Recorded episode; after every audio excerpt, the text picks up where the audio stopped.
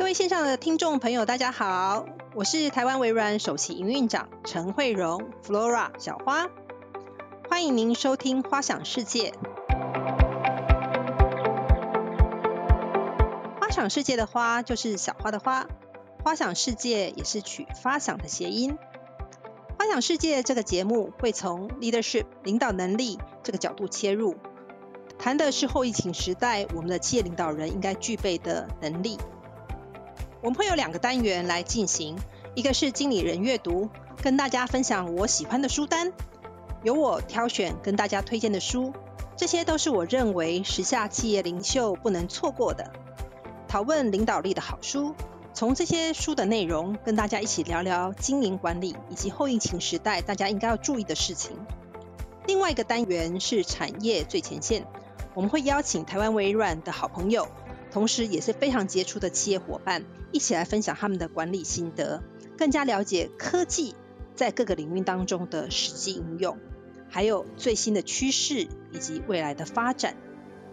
在今天节目当中，我请到我媒体界的好朋友财经主播刘姿玲 Victoria 来跟大家聊一聊《召唤勇气》这本书。Hello Victoria。Hello Flora，各位线上的听众朋友，大家好，我是刘姿玲 Victoria，很高兴又来参加花想世界的节目了。其实过去我们看了很多 Flora 精选的这个领导者应该要知道的书籍，那这一次大家也很期待，因为这一本呢《召唤勇气》这本书，我相信对很多身为领导者，不管是各个领域的人来说，都非常的需要。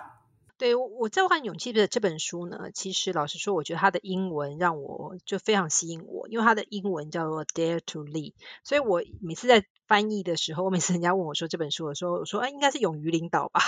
哦，就没想到它中它它的呃中文嗯书名的翻译呢，更是嗯更是精髓哈，它更深入在这个里面。我之所以会选这本书，其实是一开始其实是我看了，嗯，这个作者的前一本书叫做《脆弱的力量》。那在《脆弱的力量》那本书里面呢，嗯，其实我花了一些时间，因为它一直在排行榜里面。那我其实花了，我看这本书看了两次，然后回去看他的，嗯，这个作者，呃的 TED 看又看了两次，我才终于了解他在讲的东西是什么。然后就发现说，哇，讲的这个这个脆弱的力量真的。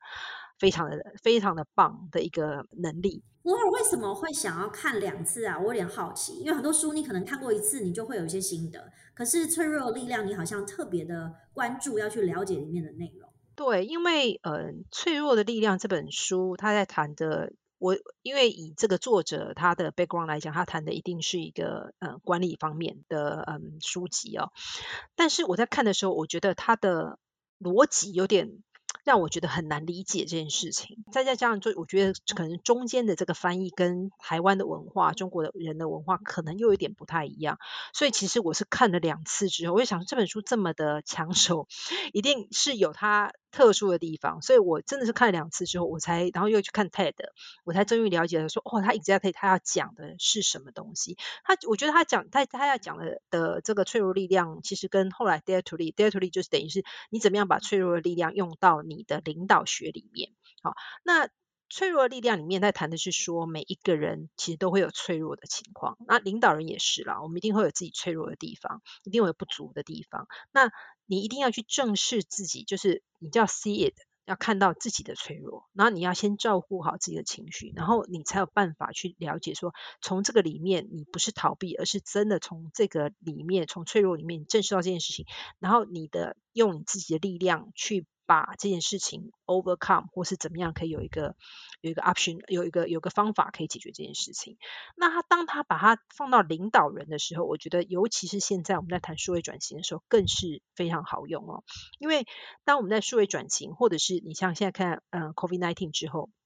很多全世界领导的人都不晓得应该要怎么做，因为这些都是要进入一个新的纪元、新的世代，甚至经历到一些我们从来没有经历到过的事情，比如说我们现在谈的嗯这个 COVID-19 的事情。那呃，当在这个时候，我们一定有自己脆弱的时候。那当然，除了这些东西，我们有时候会有脆弱啊。比如说，我刚进到一个职位里面，你也会有一个脆弱的情况。那这个时候，你就必须要去接受这件事情，你要照顾好自己的情绪，因为要把自己照顾好，你才有办法开始带领带领你的团队。好，那所以呃，我觉得 dare to lead 这件事情，嗯，真的非常重要。尤其是我在前面的嗯的几几次里面，我谈到就是说，嗯，过去的领导其实是靠劳力，那现在呃可能靠脑力，未来的话就是要靠心。因为我们老讲劳力跟脑力其实都会有退化的时候，但是我有带心，带心的主管呢，你才有办法同理心，才有办法不断的成长，你才有办法去去接受自己的不完美，然后继续成长。所以我觉得这是这本书《Dare to Lead》召唤勇气这本书呢，它很棒的一个地方。因为这个，因为不仅是它的内容很棒，而且刚好是符合，嗯，就是我们现在呃实际上的状况，数位转型，COVID-19，其实全世界领导者都碰到很多，他们要进入一个他们不确定的地方，然后他们要怎么样去，嗯，透过。面面对自己这样的脆弱，然后怎么 overcome 自己的呃这个情绪，然后嗯再往前走。那甚至有时候我觉得很有趣，是它里面谈到就是脆弱力量，其实呃你正是你的自己的脆弱。一个领导者如果善用脆弱的力量，你可以激起你的同仁跟你更有同理心，然后他也可以一起来帮助你。所以这个是蛮有趣的一本书。所以为什么我希望这本书放在我们这一次的 podcast 里面？那其实刚刚 Flora 提到这个脆弱跟勇敢啊，可能是一体的两面，所以你要自己有一个很好的平衡，让它共存。回到 Flora 身上，那你自己如何去定义这个勇敢？如果要把脆弱包含进来，我觉得其实我们在过去的经验里面，嗯，比如说我有时候我会碰到我的某一些嗯 KPI 没有做得很好的时候，像嗯过去其实我们在做呃我们微软每一季都会做季。呃，review 嘛，哈，那那记 review 的时候，其实大家都很紧张，事先都会做很多很多的准备。那很多人都会选择说啊，我就知道我就是要 review 好的地方，所以老板才可以看到我做的好的部分。可是呢，我们嗯这几年我们在做 review 的时候，我们刚好相反，我们其实都主动要求说，我们想要被 review 我们做的不好的地方。那为什么呢？就是邀请我第一个，我面对这件事情，然后我反而我发现透过这样的方式的时候，大家反而更有凝聚凝聚力，因为我这个 KPI 做不好是大家要一起做的，一起努力的的事情，所以大家反而会更更聚焦，一起努力，说，哎，那我们真碰到这样的状况，我们要怎么样来来解决？反正有一个我们叫 One Microsoft 的这个这个解决方案。那从这个里面呢，我们也。我们也是一个很成长性的一个思维，去邀邀请我们的嗯，就是其他地方的人哦，你参加这个 review 的人，请他们给我们建议，听听看他们有没有什么样的看法。那有时候我觉得，其实当我们这样 open 去愿意去嗯，就寻求建议的时候，诶，有时候别人会给我们很多的建议，其实是真的是非常好的。所以微软在这几年一直在谈说，我们不只是说自己的自己要做好，呃，另外一件事情，我们怎么样去协助 contribute 别人。怎么样去 leverage 从 from others，就是从别人那边来寻求一些建议。所以我觉得，嗯，总结来讲，这样这样子的有从脆弱里面发展到勇敢型的这个领导呢，是第一个，我觉得他自己要嗯能够勇气被看就看见。第二个的话，你要有同理心。第三件事情是你要有一个成长性的思维。那你要带你领的团队往这个方向走，那你就一定要自己以身作则。你要自己自己以身作则，重新出发，愿意做这件事情。当你很呃很诚心的去邀请别人给你意见的时候，那我觉得这个事情就会呃容易来发生。志玲，你在呃过去的经验里面，你有没有看过？嗯，就是如果勇敢型的领导的话，那另外一个的另外一个相反的方向就是嗯防卫型的领导，你有没有看过这样的个例子？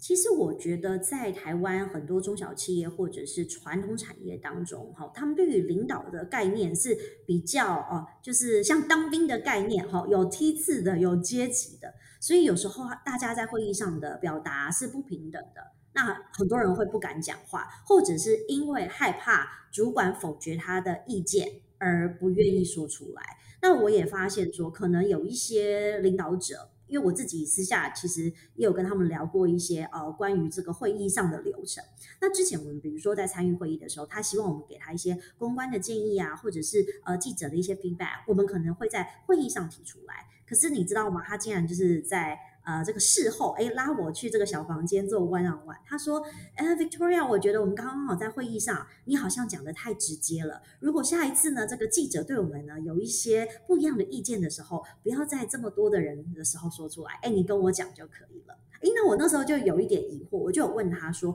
诶，可是其实我觉得这是一个平台嘛，大家要理解问题，那理解了问题，其他的部门的主管才可以一起做讨论啊。那如果只有我们领导者知道的话，其实问题也就是还存在，没有被解决。那相对来说，我也觉得他可能这种所谓防卫型的领导，也就是他可能基于他自己是一个 CEO，哈，在这个会议室里面。话最也给挡，所以他说的话是很有分量的。有万一有一些人 oppose 他，他可能会觉得第一个就是觉得，哎，你好像有点不尊重我，然后再来是，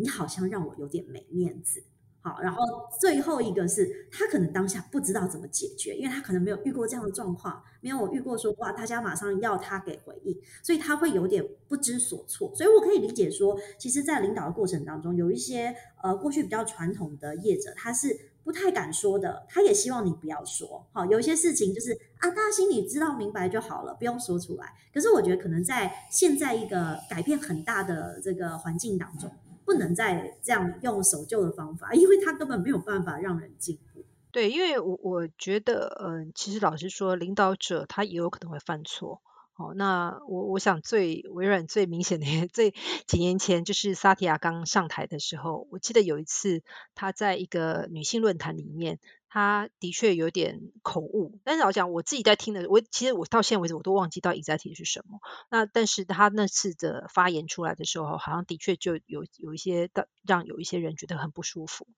那呃那一次就变成是一个公关，有点像是公关危机。那萨提亚听到知道这件事情之后，他立马马上就发一封信给 internal 的员工说，我绝对没有这个意思，我我的意思是什么什么什么。然后他也对外面也承认他的错误。就说啊，好，这个是我的差语，呃，这个措辞不当。那我有点忘记他一直在提讲，反正他就就是就是非常 sincere 一个 apology，然后也说，哎，这个我也还在成长，还在学习怎么样做 CEO 当中。那那一次之后呢，我觉得大家就觉得，嗯，这是一个很勇敢去面对你自己没有做好的地方，然后继续往前走。然后我记得，嗯嗯，几年前我在那时候我还在 Asia 跟呃亚太地区。工作的时候，那那次我们有一个非常大的嗯组织改造。那我老板那一次来台湾的时候，然后跟我台湾的员工在谈的时候，那一次我可以感受到他面临到非常大的压力，因为很多人都都一直在 challenge 他说为什么要做员工为什么要做这件事情。其实其实他私底下还跟我讲，他说他真的没有答案，他真的不知道。然后可是他那天上台的时候，他就跟我们讲一句话，让我印象很深刻。他就跟我讲说，嗯，他说我的确没有很清楚知道。为什么公司要做这样子的改组？但是我知道一件事情，就是，嗯，今天我们找了这些嗯 VP、corporate 这些 VP 来，这些人呢也赌上他们的嗯 career，在他这个这个整个重整的这个组织重整的过程。公司，这我们也相信公司会害了这些这么厉害的 VP 进来，一定都是都是真的智商很棒，然后有过去很好的 record 等等的，大家也都很相信这些，我相信这些人的 IQ 也都比我们高很多。所以既然是这样的关系，我们就相信他一定是带我们往对的一条路上走。所以我现在可能不了解，但是我也只我我觉得我选择相信他。他那次讲完之后，我们就可以理解到说，哦，他的确有些他脆弱，他可能不知道的地方，他也承认了。但是他跟我们讲说，他的选择是相信他，是因为他觉得，哎，公司既然害了这些人来，一定有他的过人之处，一定有他一些地方是我们看不到的，那我们就 follow 这件事情，那我们来看看，我们就看我们怎么样去面对这件事情。那我觉得，哎，在那个那一个之后，我就觉得说，啊，这个让我们不会觉得说，嗯，他在我们面前承认他不知道这件事，他不知道为什么要做这件事情的的时候，他有他会变小，并没有。反正我们觉得，哇，他是一个非常勇敢的一个 leader，在这个地方。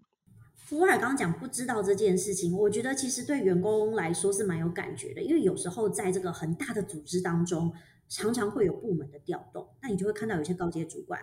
不知道为什么调到了别的部门、别的单位或是别的国家。那我记得我们以前在船产工作的时候，就是因为东南亚有很多国家嘛，大家可能就是互相轮调。可是上面从来没有告诉我们为什么他做这个决策，就会有一些 rumor 说啊，他一定是做了什么什么啊，呃，长官不喜欢他，或者说他得罪了谁谁谁，或者是说他可能对供应商啊不礼貌怎么样的，大家都在乱猜。结果我觉得对于企业文化或者是组织的文化来说，就有蛮大的伤害。因为如果一个领导者你愿意说出来，像刚刚福尔举的例子，他愿意说，哎，这个决策是为什么而定？我觉得大家会信服他，而不是有很多的臆测在后面。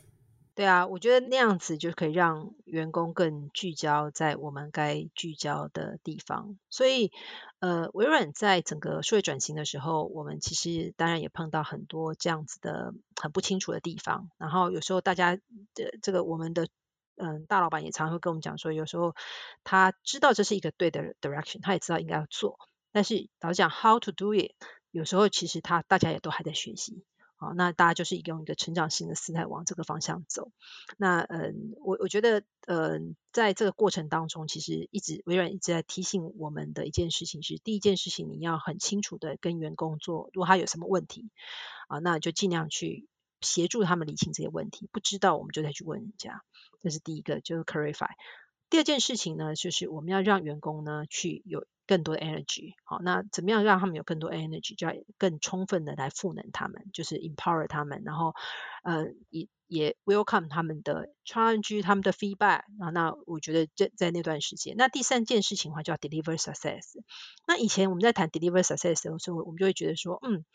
，deliver success，那就是老板就是叫我们要转型的时候，我们要也要嗯这个。也也能够继继续制造，嗯，这继续业绩不能掉，那当然这是事实啊。但是我后来我再回过头来看这件事情的时候，我觉得这是对的，因为那个时候就是因为透过我们要 deliver success 这件事情，让我们更聚焦，focus 在我们该 focus 的地方，而不会是 focus 在一些，哎，大家在那边猜测啦，rumor 啊，很多的这个 谣言满天飞，大家那边猜来猜去，猜来猜去的等等这些事情，就花费时间在没有必要的的事情上面。所以那时候反而这样子的一个业绩要面要要继续呃业绩成长等等这些东西呃反而是让我们大家有一个更 focus 往前看的这个力量好那有点话题有点扯远了我们这这本书要讲 dare to lead 哈就是呃我们怎么样利用我们脆弱的力量然后再放到我们领导里面呃然后来做一个好的这个领导者那第一个我们来谈到什么是脆弱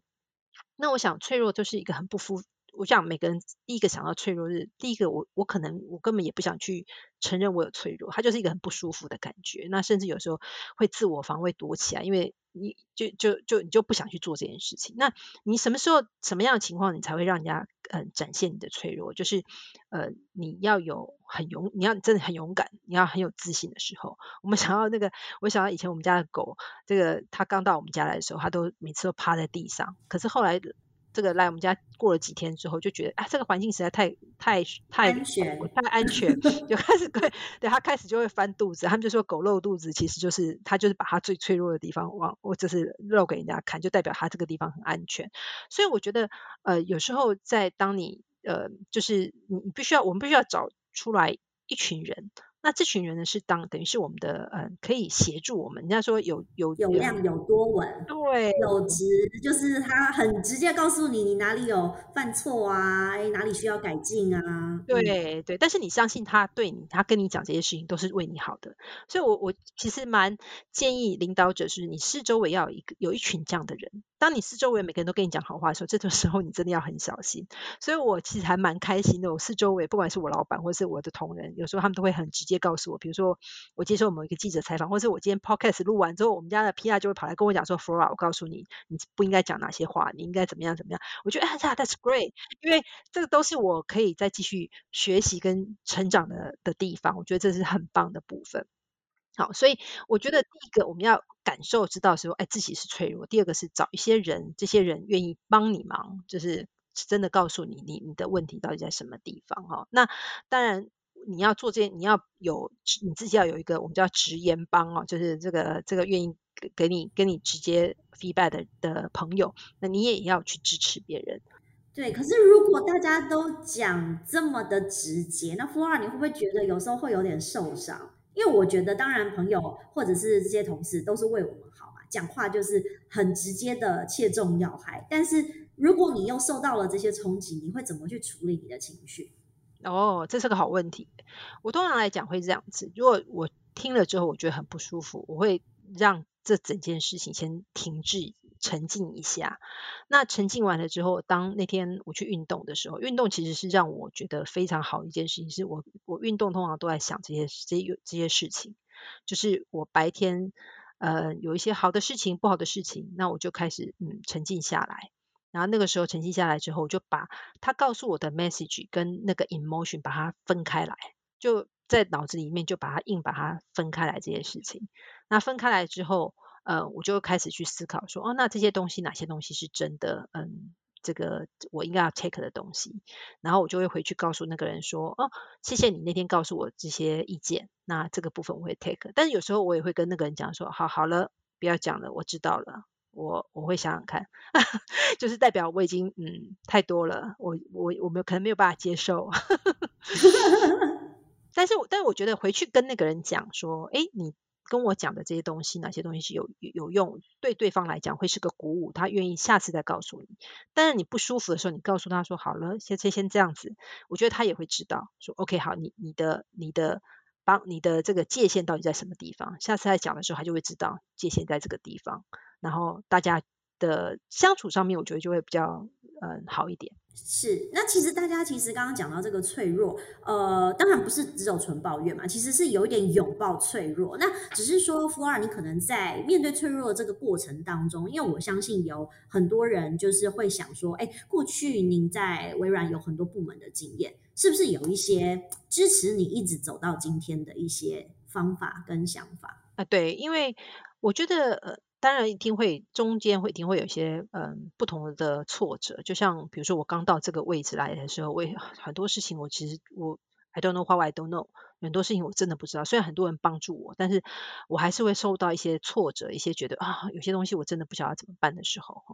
那我觉得第一件事情就是我会去呃我我觉得第一件事情是莫忘初心，就是想想看说你自己当时你为什么要去拿到这个职位。你的目的是什么？那这些目的绝对不是升官发财，一定是有一些初衷在这个地方。那前阵子，呃，就有点像，比如说微软的呃 mission 是要 empower everyone，呃，这个 to achieve more 哈。那呃前阵子我听到有一个康阳做嗯这个轮智慧轮椅的一个公的公司啊辅具的公司，他就跟我讲，他说他们的初心就是要让坐轮椅的人不孤独。那我就觉得好感动，我就觉得哇，这个那所以他就他在轮椅上面，他带进很多智慧的这个设计在这个地方，然后也跟我们公司有很多的合作，我就觉得哇，这就是他的这个价。那我相信他这中间一定也会碰到很多的挫折，但是当碰到这个挫折，他回去看他的这个宣言的时候，他就会让他可以更有信心往前走。所以我觉得莫忘初心这件事情非常的重要。第二件事情呢，我觉得是要走自己的路。什么叫走自己的路？就是说。你当时你到这个位置的时候，一定有你的嗯把别的就是你你你可以贡献的地方，好，所以你要随时去去检视自己有一个叫做能力的清单。那这些能力清单呢，是你在这个位置上面你觉得怎么样可以用的？我甚至我以前拿到这个位置的时候，我还问我老板说：“哎，你为什么会选择我来做这个位置？”然后他就跟我讲说，哦，他看我的强项是在什么地方。我说，哦，这件事我就记得了。好，那所以第二件事情是你要有自己很清楚。好，那比如说，呃，我觉得以产业来讲，我看到有一些产业在转型的时候，他当然一定一定会有一些很 struggling 的地方，但是他要回去看他自己有些哪些能力。比如说，我们嗯上次呃跟呃 Inventec 啊，那他们对于 AI 对软体对于云端。他们的确没有那么了解，没有那么熟悉，但是他们很强的是，他们有很多的数据，他们有很多的产业知识，这是他的能力。所以他自己很清楚，他知道说他的能力，他跟微软在合作方面，他怎么样可以贡献，然后怎么样可以在这个产业透过跟微软的合作，在这个地方可以继续嗯扩大。那第三件事情呢，我觉得要有一个很棒的团体，这个团体是要。互相信任，好互互信，可以互相，你随时可以说，哎，我我需要帮忙的，哈。那我常跟大家举一个例子，就像什么？大家如果看那个《航海王》这个漫画，非常喜欢看漫画，所以呢，呃，这本书也是他借我看的。那《航海王》里面很有趣，是鲁夫呢，有各式各样什么样的伙伴都有，哈。那每个人都不一样，每个人有不同的专长，但是每个人都有一个共同的目标要往前走。那这个团队里面一个很有趣的事情是，因为每个人。太不一样了哦，那所以呢，有时候碰到有一些挫折的时候，他是需要别人帮忙，他就会主动 call help，然后别人就会来帮忙他。那我要提醒大家是，不要害怕去 ask for help，因为当你 ask for help 的时候，别人来帮忙你，下次别人有事情的时候，别人也会跟你 call help，因为他知道你是值得信任的人，他你不会因为嗯人家 call help 你去嘲笑人家。所以第三件事情是要有一个互信的一个团体来 support 他。那第四件事情就是，我觉得就是一个呃 mindset 的一个改变，就是你就是你要真的是呃开始学习怎么样持续学习、持续成长。好，那我觉得比如说像我们数位转型里面我们在谈的 technical intensity，好，那你在碰到脆弱的时候，一定有一些不足的地方。那这些不足的地方，你怎么样透过呃一些方法来学，让你来学习来做改变？好，比如数位转型里面，我们看到财务部门，财务部门要开始学一些，嗯，我们的一些，嗯，Play Play Phone 的这个工具。那，嗯，他怎么样开始？因为很多财务部门同仁说，我当时不想要学电脑，就是想，就是就所以才选财务。你现在就叫我去弄电脑，但我刚想说，其实不用怕，现在东西电脑跟你几十年前的电脑真的很不一样了。现在，现在其实是相对性起来是简单很多的。那当他们不要就是比较开放的心态去学的时候，哎，反而就很好，可以往前走。所以这是我们在面对脆弱的时候，我们会我会做的事情。其实我看到企业界里面相关的这个嗯努力的地方哈。那另外一个我们觉得嗯还有一件事情是嗯 coach，我觉得在这整个过程当中面对脆弱的时候哦，那有时候你会看到你的员工也会面对脆弱。那面对脆弱的时候，我觉得很重要一件事情是，现在主管需要有 coaching leadership。好，那因为有很多人面对脆弱走不出来，是因为他他的脑他的心还没有打开。好，那我们刚好谈谈到，就说你只有带心的主管，你才有办法有同理心去去倾听。那因为你能够能够接受你员工的不完整，那只不完美，然后只要你协助他，就会继续往前走。所以呢，我们就鼓励呃我们主管，就是你看到员工有一些状况的时候，第一件事情就是要 be curious，就是比好奇，然后不要马上就给他答案，你要听听看他到底。他到底发生什么事情？他做过什么努力？然后再来就是你再给他一些 coaching 的呃用利用 coaching 的能力，能够来协助他。那这样员工的话，他会同时他会训练呃让员工觉得哎他有被同理了，他也有被包容的感觉。那他也知道说哎主管在这个这个管理过程当中怎么样来协助他。好，所以我我觉得嗯这是呃 coaching leadership 也是呃从我们面对脆弱到我们怎么样面对员工脆弱里面，我们可以往继续往前走的地方。但是的确也是刚刚呃福尔提到很多，因为大家有时候在会议当中，或者是说我们在决策里面得到讯息，可能因为职位的不同，想法也会不太一样。好，所以事实上在这本书里面也有提到说，哎，如果大家听到意见反馈这个不太开心的时候，可以怎么做？哈，那作者其实有提到，其实如果你对于大部分的意见回馈，哈，就是像我刚刚举的这个传统产业的例子，其实。你要自己心里觉得，我要有勇气听他说，没关系，我已经很勇敢了，我不用全然接受，但是我有勇气听他说完。好，这是第一点。再来是第二个，可能是有一些人比较直，那他这直可能会有冒犯的感觉，那用词啊，这个遣字可能都会有影响。所以如果你在听的时候，心里实在是有很多的情绪，你就告诉自己说，嗯，这里面一定有值得我听的东西。那我只要听有用的部分就好了，其他这个什么关于情绪或者是批判性的字眼，我就自己 耳朵关起来省略。那第三个就是所谓的忠言逆耳哈，我我觉得像 Flora 可能有时候也许在部门当中会有一些人比较敢于发言的时候，会提出说，哎，Flora，我觉得你这个决策好像不对，你这个想法不是很正确，我们应该怎么样怎么样怎么样？那如果听到这个，当然作者是说。你就这样想，你觉得这个人跟我一样关心这件事情，所以他才敢跟我说，好，不然他就不跟我说了，他就没有用心在他的职位了。那我不知道弗朗你怎么去 deal with 自己这个情绪？真的耶，我觉得我我后来呃发现英文的这个，就是我觉得每次的这个 feedback 都是一个 gift。哦，那所以我觉得不管怎么样，就像我觉得你刚刚最后讲的这个这句话，我觉得很喜欢，就是。不管怎么样，人家愿意告诉你这件事情，你想想看，他有多大的勇气愿意告诉你，在社会上有多少人愿意去告诉你这件事情？好，那我觉得这就是一件很棒的事情，这是第一个。第二个的话，有时候当别人如果只是告诉我说你做的不好不好的地方，我会问他说：“哎，那你可不可以给我建议？如果是你的话，你会怎么做？”好，那透过这样子，其实对方也会开始去想想看，怎么样可以。可以给我更 constructive 的 feed，就是更有建设性的这个的回馈，然后我也开始可以往前面来走，我会觉得说，嗯，他是不是只是只是觉得我不好，而是他真的是有一些我可以学习的地方，我可以继续从这边学习，然后可以来做一些反思的地方。那我我觉得这也是提醒我自己，就是说，当我要给别人回馈的时候，我必须要想想看，说，那如果今天我是他，那我会怎么做？我我有没有比较好的做法？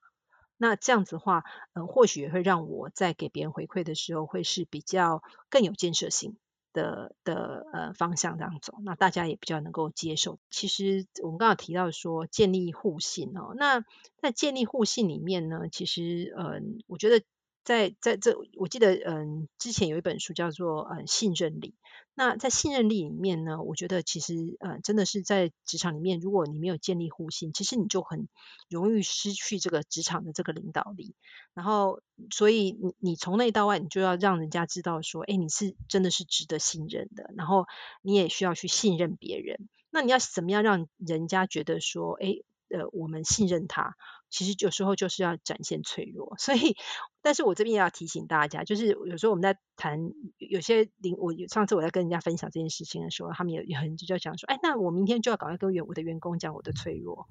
那你说也不需要这样子啦，哈，对，也不需要这样子，因为因为你在展现脆弱的时候，有时候在跟员工讲的时候，你不需要从头到尾都一无是处，并不是这样子，因为我相信每个人会做领导者，一定有你。强的地方，那我觉得展现脆弱有时候其实是需要，嗯，需要有一些建设性的哈。那比如说，呃，你跟他分享，让他知道说，哎，比如员工哪些员工他这个事情没有做好的时候，你可以跟他分享说，哎，你以前也是这样子一个情况，那你怎么样 overcome 的？那你展现这样脆弱给他的时候，或许他就可能觉他就觉得，哎，我是有被同理到，所以他会更有勇气往下面走。所以，志玲，你觉得，呃，我们就是在展现脆弱之前，我们都大家彼此要互相信任嘛？你你觉得怎么样可以建立这个信任的团队呢？其实我觉得，呃，台湾有很多的企业领导人，他们总部是在台湾，可是真的在第一线打拼的，他们有一些事情是我们很难想象的。那虽然我们真的都是做什么决策啊、运筹帷幄，但是有时候当地的讯息才是真实的反映到我们企业未来要怎么走的这个关键。我会建议说，大家可能嗯，在也许是领导者在呃，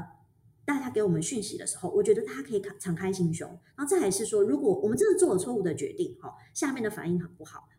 有时候啦，比如说像系统的转换，我知道过去大家就是要用 SAP 啊，要用 ERP 啊，这种传统产业在这个过程当中是非常痛苦的。然后每个部门啊都要做教育训练，东西对不上啊，全部重新资料建组。那当时就有很多声音跟高层说：“哇，哎，我们觉得这个行不通。”那高层其实他会觉得：“哎，当初我做这个决定，我花了啊几百万、几千万，我不能喊停。”可是。这样的过程当中，其实也许你可以真的大方的承认错误，你可以觉得说，哎，我我们现在有这个不好的决策，那没关系，我们就止血嘛。就是像我当初其实跑新闻的时候，其实呃有很多的手机厂哈，比如说 BenQ，他们有买了这个不同的品牌，那他发现说他真的没有办法在市场热销的时候，他立刻止血。他让他的股东道歉，然后他们知道他们为什么这样做之外，他也立刻做出补救。我觉得这其实是一种当责、负责任的表现。只是现在领导人，我觉得可能相对都比较保守，所以我也不知道 Flora，你有没有一些比较实质上的建议？说，哎，其实有一些守则是领导人你应该要慢慢的去学习，让自己把脆弱跟勇敢结合在一起。对，就是怎么样让员工可以去 take 我们叫 smart risk，然后允许他们犯错这件事情。呃，其实。我自己也还一直在学习当中。那呃，有时候我们就会做一个框框，跟大家讲，就跟自己讲说，好，就是就跟员工讲说，好，你就最多我的底线就是这样子。然后，但是这这之前，你你可以去 take 一些 risk，我们想要去做一些不同的改变，比如说。嗯，像我最近在跟我呃，今年在跟我的同仁在谈，就是我们自己要转型。那我们的媒体现在目前在转型当中，那我们为什么不能嗯用一些新的媒体来来进行呢？哈，那我们同仁就开始跟嗯在在呃，我们现在就开始用 podcast 啊等等部分来来进行。那我觉得哎。反正没有什么太多的，就算就算就算没有成功，我觉得这也是对我们来讲也是一个学习。always 都不要浪费掉每一次这个学习的这个机会。那我觉得这个其实是呃，是蛮好的一个一个做法。但是我觉得，呃，在这个里面，就你要怎么样去形成一个行呃信任的行为？其实，嗯，上次跟呃 Victoria 聊的时候，他跟我一个叫 braving 的这个用这个这个字眼，我觉得蛮好的哈。那第一个就是呃，你要你要有一个 boundary，你要知道你要你要有一个你要知道这个 boundary 到底在什么地方哈。那第二个的话，就是你要 reliable。啊，reliability 哈，就是你你自己觉得你做不到的地方，你就不要去去承诺。第三件事情就是刚刚 Victoria 讲的这个当责 accountability，好，就是如果真的有错误，那就一定要承认。那我觉得 accountability 这个字眼非常的好。那有些人可能会觉得 accountability 跟 responsibility 有什么不一样？accountability 就是他就是真的是他就是要负负对这个最终的这个结果来负责。好，然后再来是守密啊的部分，v 啊，然后再嗯再来就是 integrity，好，然后还有 no judge 跟嗯 generosity。那我觉得在这个在这个这字也有点多，我们下次可以放在那个文章里面。但是我觉得在这里面，其实我觉得在整个信任的行的行为里面，我觉得很重要一件事情是 accountability。好，那为什么 accountability 我觉得这件事很重要？因为呃我们在企业里面常常会有人是说，哎，我反正。大家分工嘛，哈，那分工就会说，啊，反正我就做完这个，那你问他下一个怎么样？不知道，我已经跟那个人讲了，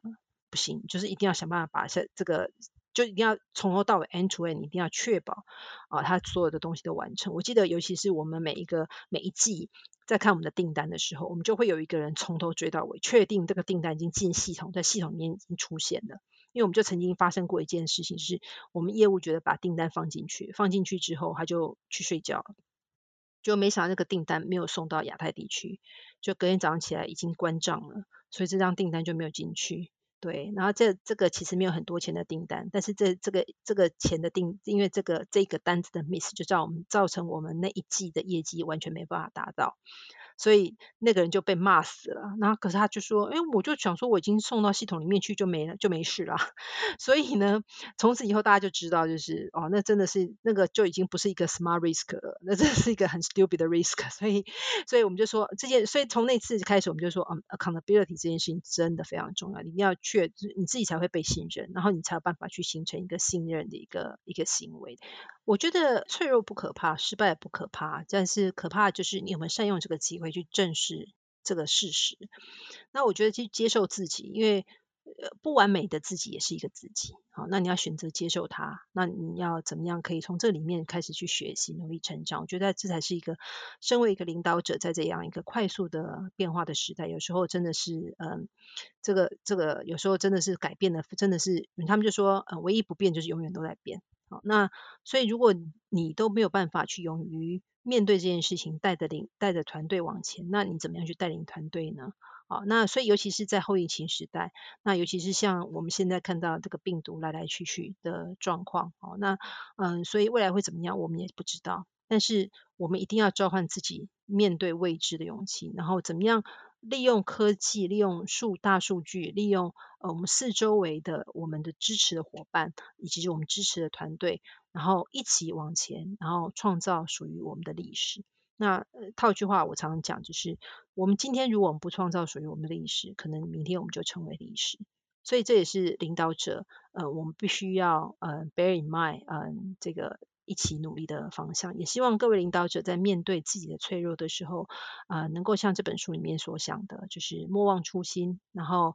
好好面对它，那好好举起勇举起勇气，继续往前走。那这样子的话，呃，你才有办法去更同理别人，也可以带你的团队继续往前走。那花想世界就今天告一个段落，那也谢谢大家的收听，谢谢志玲，谢谢 Flora，拜拜，拜拜。